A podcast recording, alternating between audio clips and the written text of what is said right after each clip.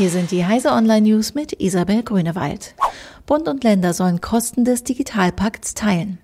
Nach jahrelangen Verzögerungen geht es jetzt ganz schnell. Erst am Freitag hatte sich die Große Koalition mit FDP und Grünen im Bundestag auf Eckpunkte für den Digitalpakt Schulen verständigt. Am Dienstag hat Schwarz-Rot nun auch bereits Detailformulierungen dazu vereinbart.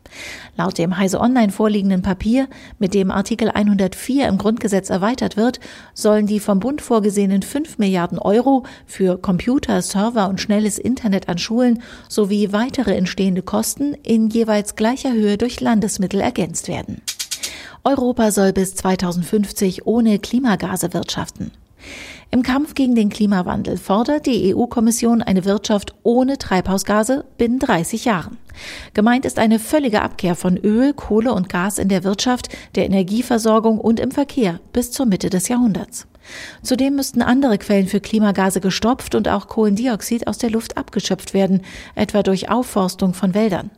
Mit der Veröffentlichung der Strategie will die Kommission wenige Tage vor der Weltklimakonferenz in Katowice ein Signal setzen. Amazon Service analysiert Patientendaten. Amazon hat einen Cloud-Service entwickelt, der mit maschinellem Lernen medizinische Daten aus Patientenakten extrahieren kann. Amazon Comprehend Medical soll Gesundheitsdienstleistern und Forschern dabei helfen, Geld zu sparen und schneller die passenden Behandlungen zu finden. Zudem soll der neue Service die Verwaltung von klinischen Studien erleichtern. Aus für die CeBIT in Hannover.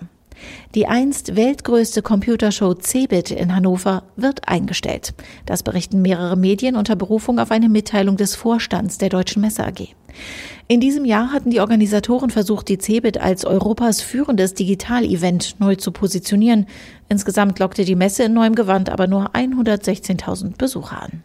Nun ziehen die Veranstalter die Reißleine und sagen bereits die CeBIT 2019 ab. Diese und alle weiteren aktuellen Nachrichten finden Sie auf heise.de.